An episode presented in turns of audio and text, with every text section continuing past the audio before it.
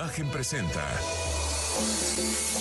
Bien y Saludable con Ethel Soriano. La voz más saludable de México. Humo, ¿no? Este, y, y que no es el único, y eso es importante también comentarlo. Sí, sí, sí, y, y bien interesante lo que nos mencionas. De repente pensamos de que no, pues yo no fumo y siempre que voy a un restaurante, pues piden el área de no Sí. Realmente no es el único de los factores de riesgo. Y factor de riesgo es situaciones de nuestra vida diaria que nos aumentan la probabilidad de padecer alguna enfermedad. Sí. Específicamente en cáncer de pulmón, sí, sabemos, prácticamente es de conocimiento popular que fumar está ligado a desarrollo de un cáncer de pulmón. Sin embargo, aunque no fumemos de manera activa, si nos estamos eh, exponiendo por vivir cercano o vivir con una persona que fuma, pues también nos da el mismo riesgo del desarrollo de este tipo de enfermedades. Hay otros que no están relacionados, como bien lo dices, al tabaquismo, por ejemplo, la exposición a asbesto, que bueno, pues hay casas que tienen asbesto, de- sobre todo las, las que son más antiguas, y también en, en zonas rurales, pues bueno, la, la exposición al humo de leña que se utiliza para Sí. cocinar. Y en situaciones, digamos, de ciudades, Monterrey, Ciudad de México, Guadalajara, pues el solo hecho de estar expuestos a la contaminación ambiental también es un factor de riesgo. Entonces, prácticamente, ¿quién está a salvo? Pues podemos decir que todos tenemos el riesgo de desarrollarlo, Así es, y más viviendo en una ciudad y en un país como el que vivimos. Dime una cosa, eh, querido doctor David Misael López Rubio. Cuando hablamos de cáncer de pulmón, eh, pues siempre la palabra cáncer da temor, ¿no? Pero no es una sentencia de muerte y más con todos los avances científicos que hay en cuanto a los tratamientos. Exactamente. Eh, en tiempos recientes, digamos que de 2010 para acá, ha habido una revolución en cuanto a los tratamientos oncológicos se refiere, y específicamente en cáncer de pulmón. Hemos observado eh, los grandiosos resultados que nos brinda la inmunoterapia. Ustedes pueden decir, bueno, ¿cuál es la diferencia entre quimio, quimioterapia e inmunoterapia? Pues la quimioterapia sabemos que son fármacos que utilizamos para tratar tumores malignos. La inmunoterapia, a diferencia de la quimio, lo que hace es reactivar al sistema inmunológico para que luche contra las enfermedades oncológicas, contra los cánceres, como si se tratara de una infección. Van a ir a detectar células malignas y nuestro mismo sistema inmunológico va a ir a destruir esas, eh, esas células tumorales. ¿Qué ventajas nos da esto? Tienen muchos menos efectos secundarios. Por ejemplo, no toman el Sí. cabellito, no se sienten calientitos. Entonces, los pacientes tienen una mucho mejor calidad de vida y al mismo tiempo tienen una probabilidad mucho mayor de supervivencia a largo plazo, cosa que con quimio no No, bueno, me queda clarísimo. Y sabes algo importante, Eh, que también invitar a toda la comunidad médica a que eh, esté pendiente de todos estos avances científicos que ayudan a los pacientes con cáncer de pulmón, a que no es una sentencia de muerte, que tienen eh, muchas ventajas en los tratamientos y obviamente todo lo que hace Bristol Myers Squibb, eh, donde están los eventos de educación continua también para mantenerlos actualizados. Y eso es muy, muy importante. Rapidísimo, querido doctor David Misael, ¿dónde podemos encontrar mayor información?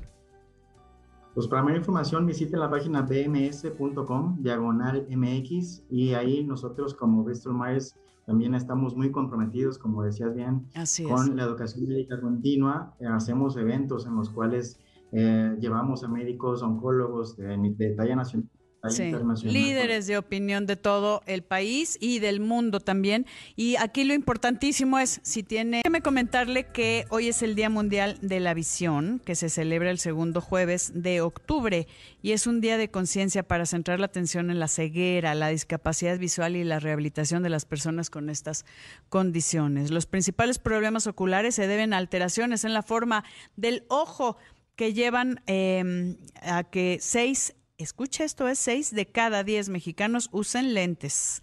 También está el glaucoma y las cataratas. Así que hoy vamos a hablar del Día Mundial de la Visión, cómo cuidar nuestra visión, qué hacer eh, y toda, obviamente todas las posibilidades de atención. Y quiero dar la bienvenida a la doctora Valeria Sánchez Huerta, directora general de APEC, el Hospital de la Ceguera. ¿Cómo estás, querida Valeria?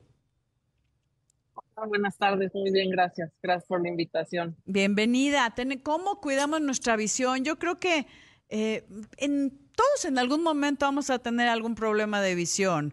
Eh, desde los que tenemos problemas eh, de refracción, eh, este, refractivos, si está bien dicho así, desde miopía, astigmatismo, hasta con la edad que de repente ya tenemos que alejar el menú del restaurante o vista cansado o en la noche brillan demasiado las luces. Y bueno, además de todos los problemas como glaucoma, problemas de retina, este, para, por ejemplo, las personas diabéticas. Em, bueno, hay tanto que hacer que necesitamos ayuda de cómo cuidar nuestra visión o qué hacer en caso de tener alguna alteración.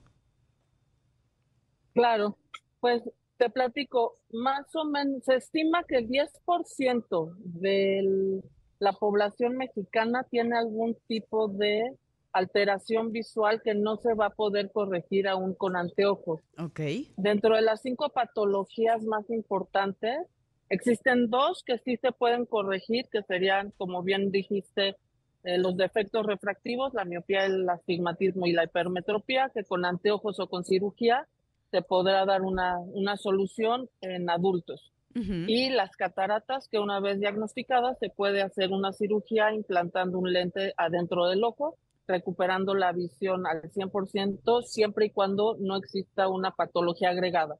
Dentro de las tres patologías mundialmente que nos dejan ciegos y no hay eh, tratamientos y una vez que ya se daña el ojo, ya no se puede recuperar la visión, sería el glaucoma, oh, la, la retinopatía diabética, sí, la presión intraocular, la retinopatía diabética en un país como México estamos entre el 17 y 18% de la población es diabética, aunque pensamos que está un poco bajo el porcentaje, pero la retinopatía diabética es una causa de ceguera importantísima en el país y los cambios a nivel de la mácula, la degeneración macular relacionada a la edad o a la diabetes, que luego también se junta junto con, con el glaucoma.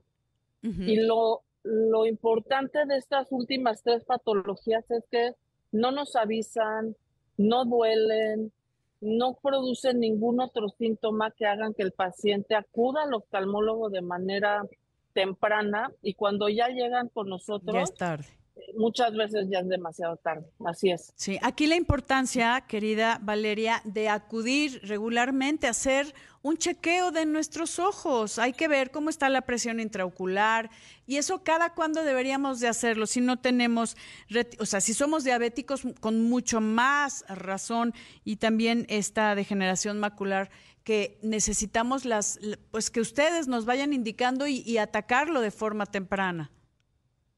Así es. Bueno, si uno es diabético, cada año se tiene que, revisar.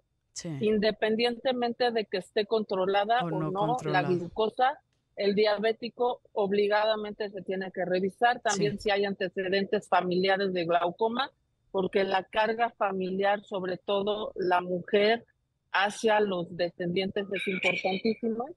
Y nosotros sugerimos obviamente la revisión al, al nacimiento y vamos por etapas de educación. Entonces, eh, antes de entrar al kinder, para detectar si algunos niños necesitan alguna graduación, como mencionaste al principio, después al entrar a la primaria, a la secundaria, a la preparatoria, a la universidad y ya una vez saliendo de la universidad, cada dos o tres años eh, forzosamente mientras no haya ninguna otra patología, como eh, diabetes, eh, hipertiroidismo o alguna otra eh, condición patología como exacto que, que, nos oriente a que empiece a bajar la visión. Que Todos vamos a tener presbicia. ¿eh? ese es el tema. esperemos, ¿no? O sea, que sí, que sí, vivamos muchos años y que tengamos la presbicia.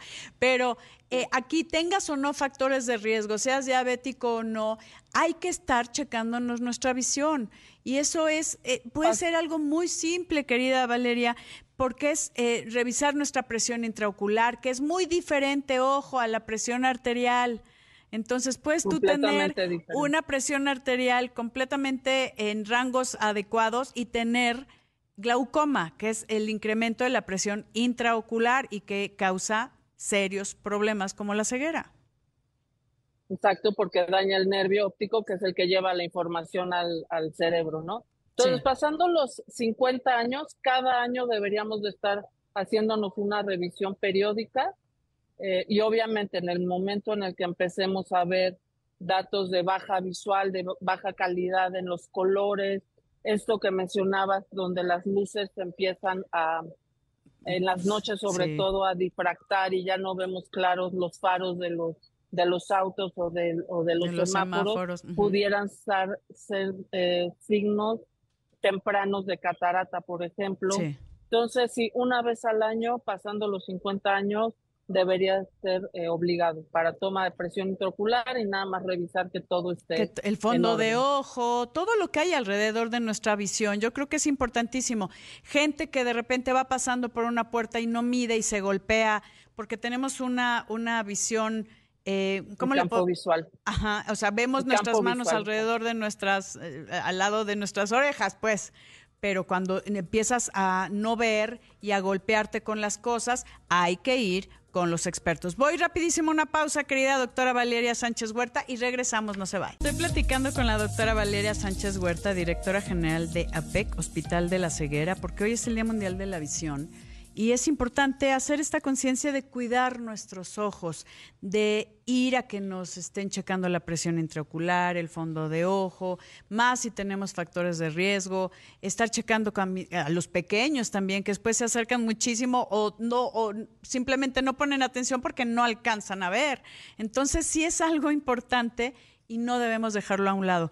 Ahora, querida Valeria, ¿cómo eh, dentro de todos los problemas de visión, si me pudieras eh, enumerar eh, de los más frecuentes a los menos, ¿estamos hablando de problemas refractarios?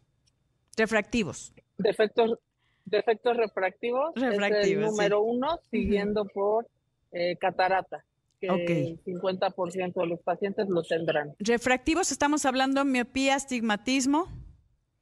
E hipermetropía. E hipermetropía. Y eso que de verdad ha tenido un avance la cirugía eh, como en pues, cirugías de minutos, ¿no? Este, con láser y cosas eh, extraordinarias. También la de cataratas también es una cirugía bastante eh, rápida y con todos estos avances, de verdad es importante que sepa que sí hay una solución. Em, ¿Cómo podemos encontrar mayor información, querida Valeria? Bueno, para mayor información pueden entrar a la página del hospital, que es www eh, .apec.org.mx,